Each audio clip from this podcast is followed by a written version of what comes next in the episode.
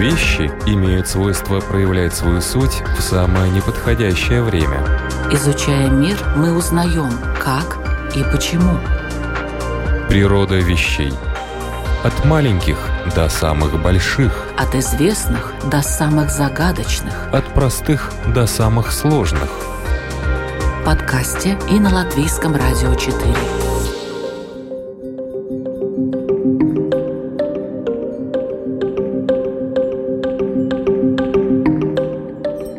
Программа «Природа вещей» в эфире Латвийского радио 4 и в подкасте. У микрофона Людмила Вавинска. Война – это испытание для людей во всех смыслах этого слова.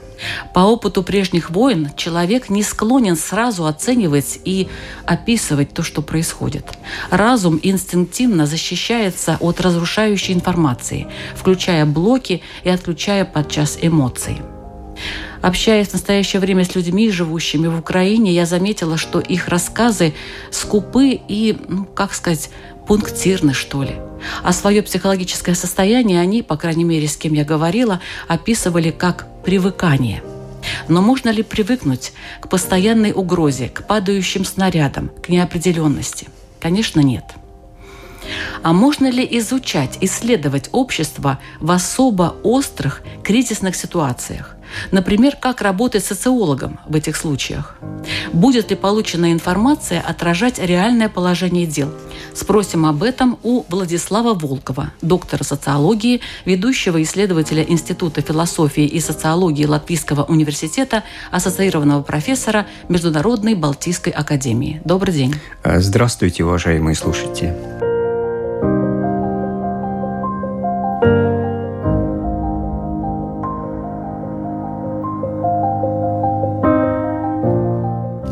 Такая у нас тема «Война глазами социолога». Это вообще тяжелый случай, наверное, да? Э, в общем-то, естественно, очень тяжелый случай, не только с точки зрения ученого, но и с точки зрения, конечно, обыденных людей, обычных людей. С точки зрения обыденной ситуации, конечно, это экстремальный феномен, экстремальная ситуация и так далее. Но все-таки, может быть, действительно, я бы хотел начать даже не с социологии, а хотел бы начать просто с обычных таких замечаний. Знаете, я уже где-то лет 25 примерно, вот э, примерно с периода бомбардировки Белграда читаю мемуарную литературу. Да? Мне очень интересно посмотреть, как известные люди воспринимали начало войн. Первой мировой войны, Второй мировой войны и так далее. Да? И я вот с удивлением, честно говоря, обнаружил, что фактически сначала было ну, такое удивление, по крайней мере. Вот эти две войны начинались неожиданно, в принципе. Да? Ничто, казалось бы, не предвещало их начала. Да? Постепенно ну, приходил определенный, конечно, шок у этих людей, кто описывал эти события. Но потом, потом, понимаете, стали, что называется, возобладать именно те нарративы, именно те рассказы или те повествования, которые у людей сложились задолго до войны, за десятилетия до войны. Вот все те проблемы, которые волновали людей, например, до войны, политические, или если я говорю о мемуарах, например, научные или литературные проблемы, взаимосвязь или какое-то взаимодействие, или даже какие-то вот такие общественно-политические конфликты, они снова вырывались наружу. И больше люди говорили как раз вот таких вещах, писали. Да? А прежде всего вот меня поразило как раз вот ну, последний такой большой, ну или, как говорят, крайний такой дневник, который я прочитал, или мемуары, это воспоминания Михаила Михайловича Пришвина, знаменитого русского писателя, который, кстати сказать, и в Риге определенное время жил, он был студентом нашего политехнического института, да, он вступил в социал-демократическую партию и фактически был вот таким, знаете, левоориентированным или социалистически ориентированным человеком. И мне интересно было посмотреть, как вот менялась вот эта вот психология, ну, так скажем, такого левака или, в принципе, социалиста. И вот я посмотрел, как он описывает 30-е годы и вот, например, начало войны. А дневник на самом деле огромен. Ну, я не знаю, может быть, э, в русской литературе, наверное, точно такого примера больше нет. Этот дневник писался, или мемуары писались с 1904 года до момента смерти Пришвина 1954 году. 49 лет. Причем на два года приходится вот такой том, примерно 600-700 страниц. Так у меня То дома это целая полка писал, вообще, да? целая полка mm-hmm. вообще воспоминаний. Ну, представьте, воспоминания о первой половине 20 века. Просто фантастическая вещь. Да? И вот Пришвина в 30-е годы, он уже теряет свой левацкий такой настрой, такой социалистический настрой, да, больше начинает заботить и интересы, ну, так скажем, русского национального сознания, патриотизма и так далее, да, и его противостояние, как он, ну, это и в реальности было, и он называл вот это вот троцкистское окружение, ну, так скажем, в э, литературных кругах и, ну, так скажем, политическом помонте э, того э, тогдашнего Советского Союза. И на самом-то деле годы войны он также возвращается к этим дискуссиям. Для меня, в принципе, было очень интересно ну посмотреть. Да, На самом деле стати? эти дискуссии да. с троцкизмом, они даже в годы войны никуда не исчезли. Вот для этого человека, да. Я этот пример почему привел? Фактически для многих людей а, жизнь продолжалась. Жизнь Пришвин, конечно, не был на войне. Я имею в виду, он а, жил все время в Москве или в Подмосковье, да. Значит, э, он не был действующей армией. Да. Конечно, конечно. И у него, конечно, другие рассказы, другое восприятие демократия, но большинство общества, гражданского общества, оно как раз находится именно в таком состоянии, да, когда военные действия где-то находятся далеко, по крайней мере, не близко. Тем более у Пришвина, например, не было родственников, которые, вот, как, насколько я помню, пострадали, были ранены или убиты во время войны. Да? А, то есть фактически для общества это характерно. Вот именно те события или те нарративы, или те дискурсы, которые людей волновали задолго до войны, фактически они, в общем-то, так или иначе реализуются. Если речь идет о тех людях, которые были на войне, конечно, они немногословны. То есть я, конечно, вот и среди моих ближайших родственников, кто был э, участником, мне никогда ничего об этом не рассказывали. И я знаю, точно такая ситуация и была и в Великобритании.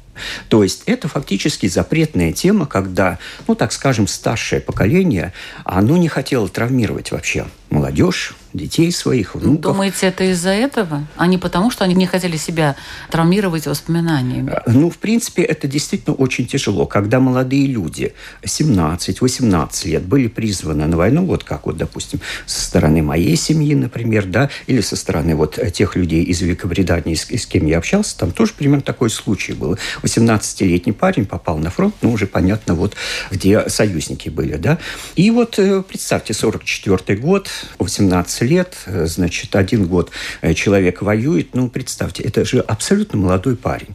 Это, естественно, очень тяжелые воспоминания. И, конечно, вот эти воспоминания, я удивился, что вот, э, в частности, в Советском Союзе, что в Англии абсолютно одинаковое отношение вот этих молодых людей, которые прошли через войну. А какое там... было отношение?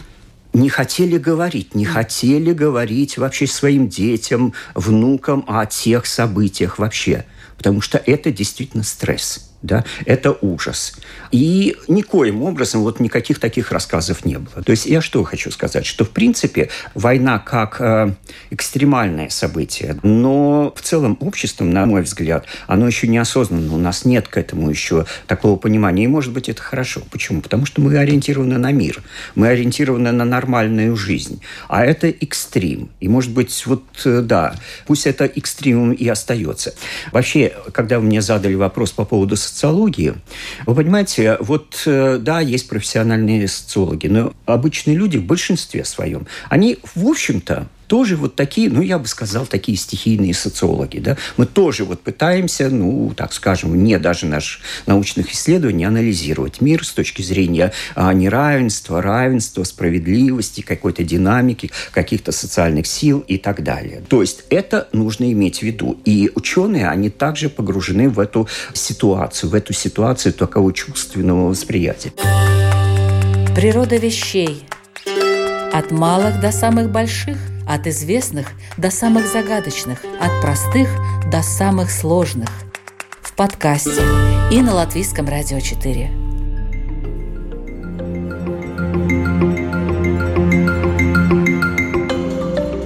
Но вот если говорить о науке, о науке социологии, которая вот интересуется такими вещами, я вообще считаю, что социология – это наука мирного времени, общества. Она так и поднималась в XIX веке. Это общество, вот, которое становилось, вот, которое прощалось с феодализмом, я имею в виду Европу прежде всего, с аристократическими какими-то элементами, общество, которое строило капитализм или модерн, как у нас говорят, да, прежде всего искали какие-то элементы, как же это общество рационально построить. И здесь, вот в этом, в этом понимании, в этом дискурсе Война – это экстремальная какая-то ситуация. А за некоторым исключением. Конечно, в XIX веке и позже были социологи, и не только социологи, которые были ориентированы как раз на такой, знаете, радикальный слом того общества, которое строилось. Капитализм не нравился. Что нужно делать? Нужно строить, ну, допустим, социалистическое общество. Или какой-то националистический вот такой вот режим и так далее. И, понятно, были социологи, которые так или иначе, в общем-то, знаете, не столько воспевали войну, сколько ее очень эстетизировали да, вот эту революционную войну, классовую войну. Я имею в виду, вот Карл Маркс, посмотрите, работы, особенно 1848-49 годов, когда вот, в частности, были вот э, э, эти европейские революции, да, и вот эти вот, э, так скажем, глорификация вот таких классовых битв, классовых войн, да, там действительно даже в социологии так или иначе проявлялось. Но в большинстве своем, да, социологи ориентированы на мирное время. И поэтому, почему, я вот еще раз повторяю, социология это наука нового времени.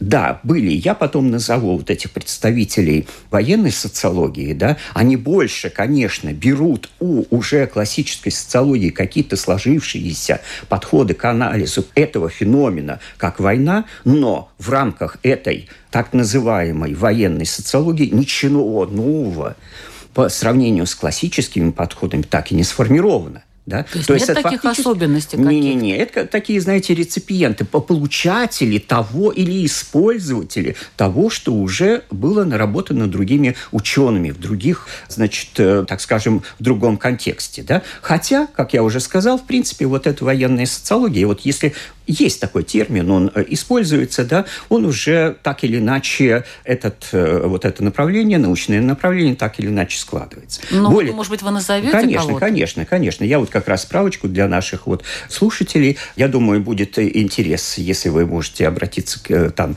или к Википедии, или к другим источникам. Самое это интересное, я нашел такие свидетельства, что то, ну вот есть разные версии, да, откуда же пошла военная социология? Ну, западные источники, американские источники говорят, что это 30-е годы, это Соединенные Штаты оттуда, ну, где социология, ну, в 20 веке, конечно, была развита значительно более, на более серьезном уровне, чем это даже было в Европе, да. Но есть источники, которые говорят о том, что первые социологические, военно-социологические взгляды и теории стали возникать в Российской империи.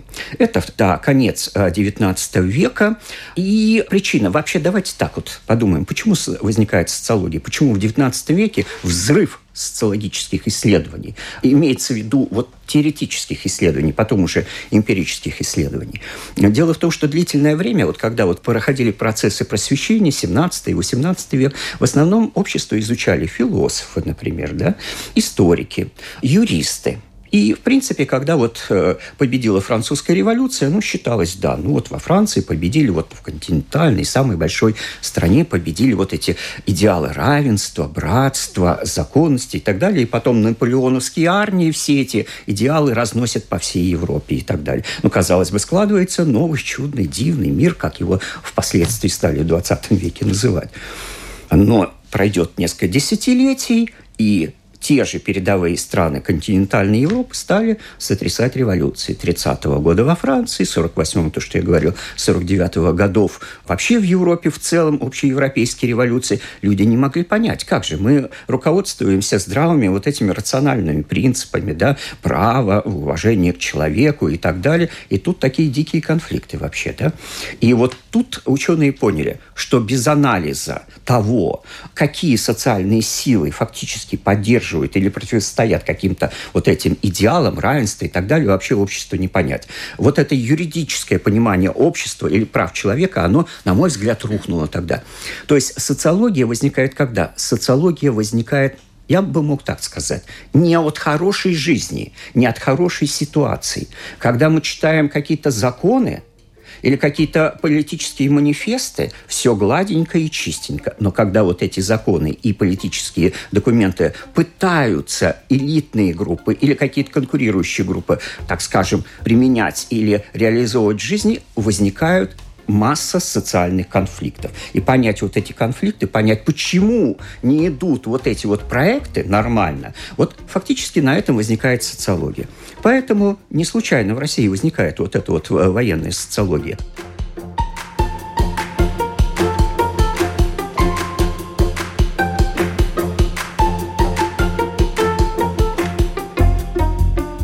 Поражение – ну, значительной степени крымская кампания. Да? Ну, казалось бы, до этого непобедимая русская армия, длительный период, там, вот 18 век, начало 19 века, и потом дальше это поражение э, в русско-японской войне. И получается так, да, есть э, достаточно авторитетный политический режим, но но армия фактически не готова к новым вот этим вызовам. А что значит армия? Это не просто институт государства, очень важно. Это конкретные люди. Это офицерский состав, это обычные солдаты, рядовые люди по-разному, готовы были. И вот поэтому социологи начинают, вот, вернее, люди, которые начинают вот эти социологические какие-то первые концепции применять, они хотели как раз понять, а что нужно сделать для того, чтобы прежде всего армия была готова, ну, так скажем, вести нормальную современную войну. И здесь я хотел бы вот вернуться, вот все-таки вы меня пригласили как исследователя, а исследователи и преподаватели мы не можем без определений.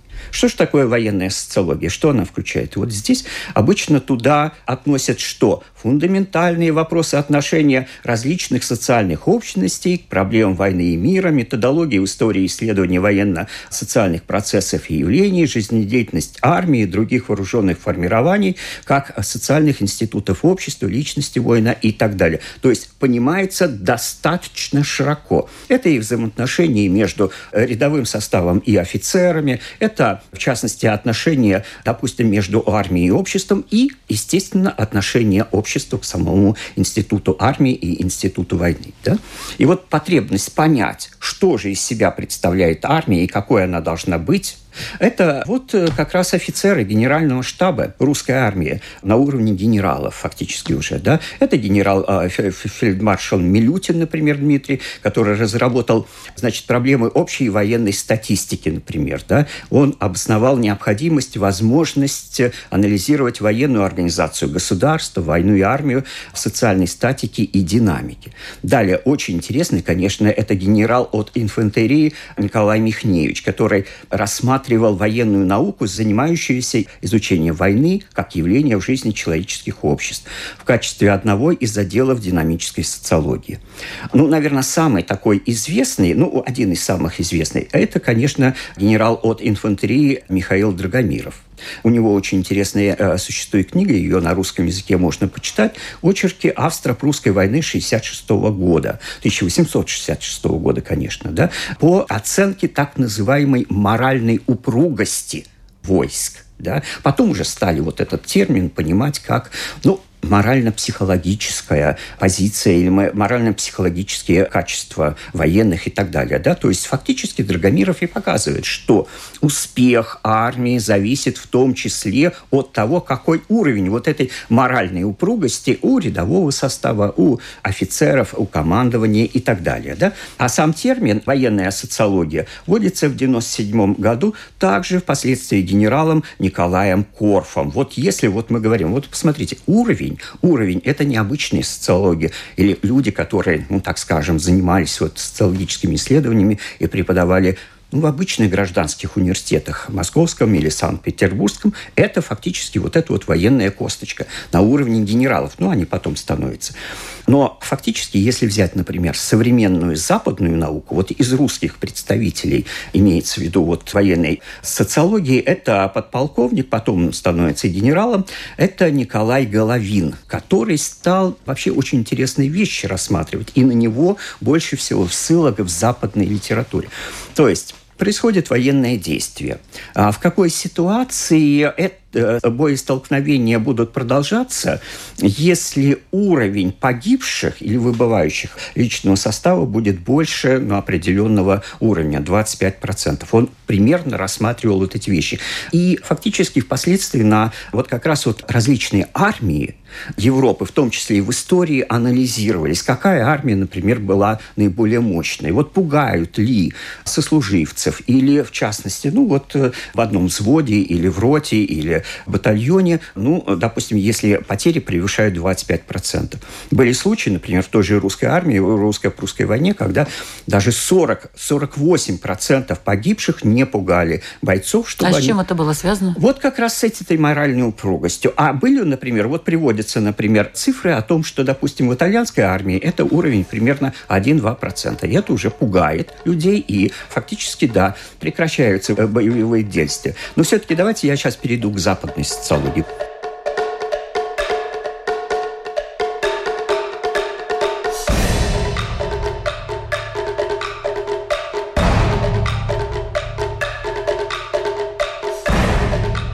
Это программа «Природа вещей». У микрофона Людмила Вавинска. Сегодня о войне и ее восприятии обществом. Мы говорим с доктором социологии, ведущим исследователем Института философии и социологии Латвийского университета Владиславом Волковым.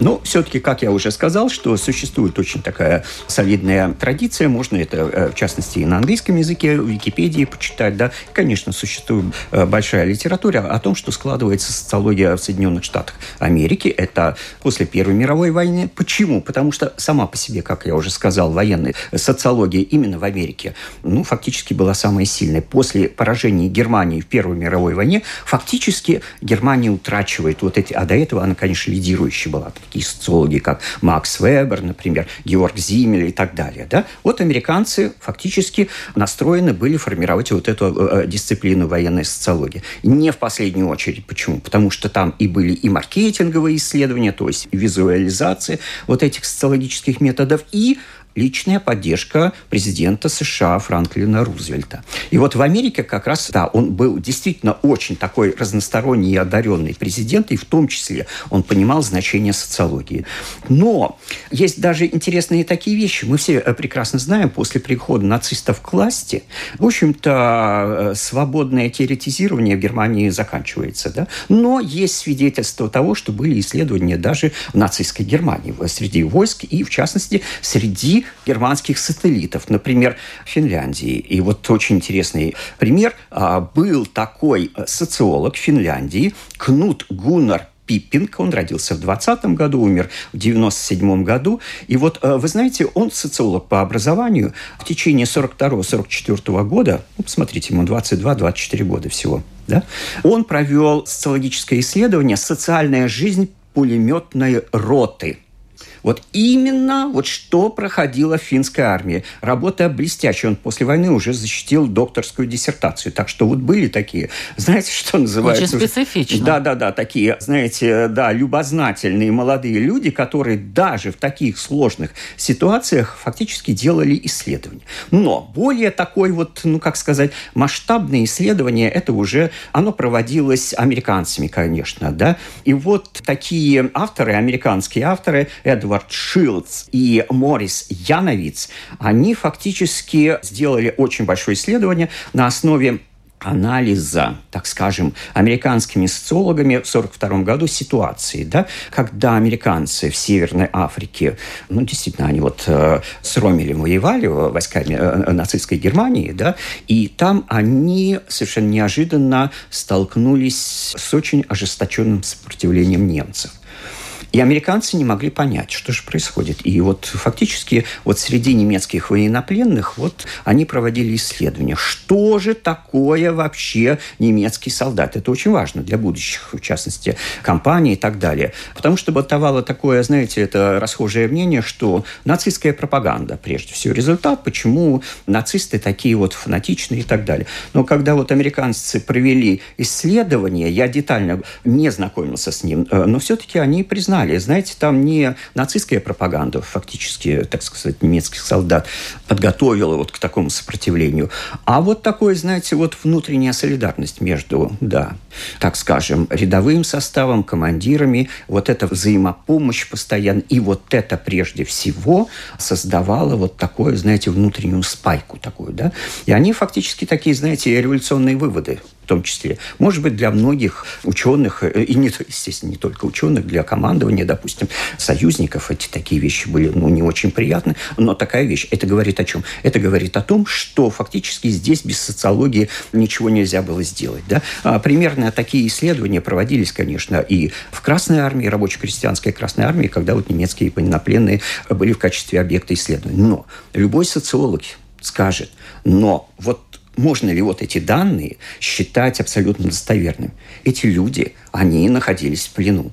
Понимаете? А Естественно, взаимоотношения между социологом и вот этим пленным, ну, конечно, нельзя смоделировать или нельзя Назвать представить как нормальное, да. абсолютно, mm-hmm. да. То есть это может быть, да, очень такая, очень-очень такая специфическая ситуация. Да? Поэтому, если мы говорим о том, что социолог и изучение, конечно, мы должны фактически, ну, вот здраво посмотреть на ситуацию. Можно ли теми методами, которые вот в этой классической, как я назвал ее, мирной социологии изучать, ну, в частности, взаимоотношения между людьми в армии, например, перед лицом смерти. Обычно вот это европейская, не только европейская культура. Это вот когда человек находится перед лицом смерти, он понимает, что это очень... Нужно быть очень ответственным, очень серьезным. Это он говорит с Богом да, но не социологом, не, это не на уровне журналистики, да. Поэтому здесь, наверное, нужны какие-то совершенно другие методы. И это все понятно, поэтому-то и возникает э, у людей очень часто скепсис – по поводу того, что насколько можно доверять вот таким данным, которые сейчас публикуются, например, и так далее. Ну, может быть, если среди наших слушателей есть люди, которые занимаются литературным трудом или журналистским трудом, может быть, есть смысл фиксировать такие события, потому что они через какое-то время станут очень-очень ценными для понимания общества. Природа вещей от малых до самых больших – от известных до самых загадочных, от простых до самых сложных. В подкасте и на Латвийском радио 4.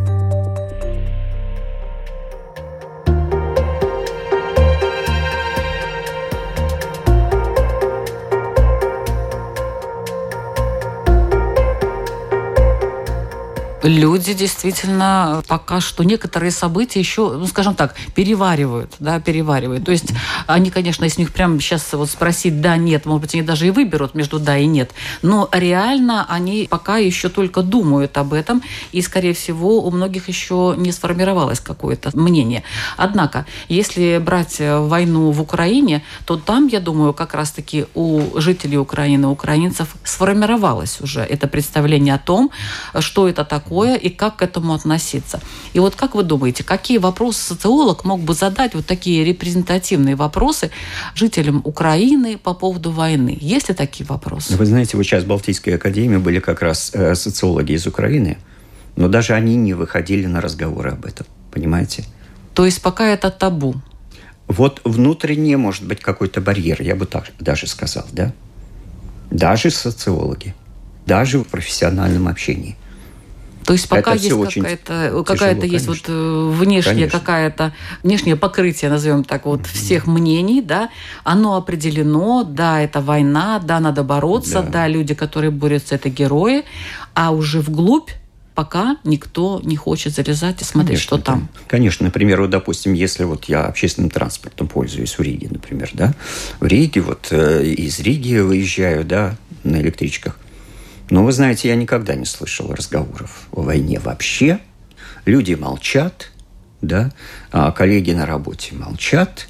Это такая ситуация. Понимаете, если люди даже среди хороших знакомых, близких не хотят вот развивать эту тему, насколько они будут искренни, когда перед ними социолог, когда будет спрашивать по уже заготовленным вопросам. А что же тогда делать, допустим? Вы понимаете, как изучать? Я, вот, и, знаете, где-то год назад была встреча в институте Гёте. здесь, в Риге, где-то сентябрь был прошлого года, да, вот собрались достаточно много людей, было там социологи, журналисты были, ну, фактически профессиональное сообщество, которое занимается исследованиями. Но я там сказал, что сейчас для нас, как социологов, вообще как исследователей, вызов. Почему? Потому что мы не можем брать те методы исследования, которые были у нас до февраля 22 года, да, и автоматически переносить на эту ситуацию. Нам нужно об этом говорить, нам нужно обсуждать. Вы понимаете, но я это высказал, эту позицию, потом еще где-то проговаривал. Но вот, насколько я знаю, среди латвийских социологов не было. Ну, может быть, где-то были, но, по крайней мере, я не участвовал в этих встречах, в которых был бы вот такой профессиональный разговор – о том, как изучается и как нужно изучать это явление. Взять э, опыт от предыдущих лет, когда, ну, вот то, что, то, о чем вы рассказывали. Понимаете, вот то, что я рассказывал, я ведь рассказывал о ситуации внутри армии, например. Да? Ну да, это не общество. Это военное. Да, да, да, да. А вот здесь, вот то, что я говорю, вот у нас фактически делится вот эта военная социология да, на социологию внутри вооруженных сил и вот, так скажем, личного состава. И другое дело, другое, это социология во время войны. Это общество и война. А, война, и вот если так мы используем название великого романа Льва Николаевича Толстого «Война и мир», война и мир как вот это общество. Да? Вот здесь самые большие, конечно, вопросы. Я смотрел, какие вот э, ведутся исследования. Информации как бы много о них. Э, цифры там достаточно любопытные, но никто из этих социологов не приводит анкету. А как вы задавали вопросы, например? А это у меня уже сразу, знаете, такое легкое сомнение вообще. Когда я не вижу этого инструментария, ну, я эту информацию делю, что называется, на 116 вообще. Насколько я буду доверять вообще вот этим вещам. Хотя, хотя, может быть, э, вы в курсе, не все социологи даже в мирное время готовы показывать свою анкету. Более того, я могу сказать, что особенно в этнически разнообразном обществе, где действительно, в общем-то, такие конфликтные ситуации на идеологическом уровне, они очень ярки, но, в общем-то, достаточно сложно изучать. Вот как? Такой ситуации. У меня были случаи, например, это где-то 15-16 год, когда я проводил исследования по национальной идентичности, я видел, например, как мои хорошие знакомые, если я просил какого-то социолога взять интервью, например, если, в частности, мой респондент латыш, например, да, если вот этот вот э, респондент мне говорит одно, например, или с какими-то нюансами, а социологу а, с латышской идентичностью, или латышской национальности, я вижу, он говорит совершенно другие вещи. Даже в обыденной ситуации, но ладно, к таким вещам, которые носили или носят политизированный характер, например, допустим, политическая система в Латвии или национальная идентичность, или права меньшинств, когда начинает уже фактически разделяться дискурс в зависимости от того, кому респондент пытается донести свои мысли. Понимаете, в обществе все равно витает вот это вот состояние, в латвийском обществе, да, есть признаки и так далее нужно обращать внимание вот в самом таком, знаете, эмпирическом уровне, на самом таком наглядном уровне, как люди реагируют на некоторые билборды, например, да, а на некоторые высказывания и так далее. Да, ну вот труд социолога, он такой, знаете, кропотливый. Нельзя сразу выдать какую-то картинку. Вот я, например, когда готовлю статью, я ее материалы, мне нужно собирать, особенно если не было исследования, даже эмпирического, ну, 5-6 месяцев. А вот статью можно вот на основе этого материала написать ну, за два дня. Вот, вот представьте вот такое разделение. Да, труд исследователя, он очень такой, знаете, это через кончики пальцев надо все это дело пропустить. И вот сейчас вот это, на мой взгляд, самые такие по крайней мере, адекватные методы, да, вот когда вот такое вот обычное наблюдение происходит. Например, реакции вот э, в соцсетях и так далее. Потому что вот таким, знаете, четким каким-то формулировкам нет, они у меня здесь есть, да. Я, конечно, верю. Я знаю, почему они такие, да. Но я должен, в общем-то, подтверждать э, более таким тонким материалом.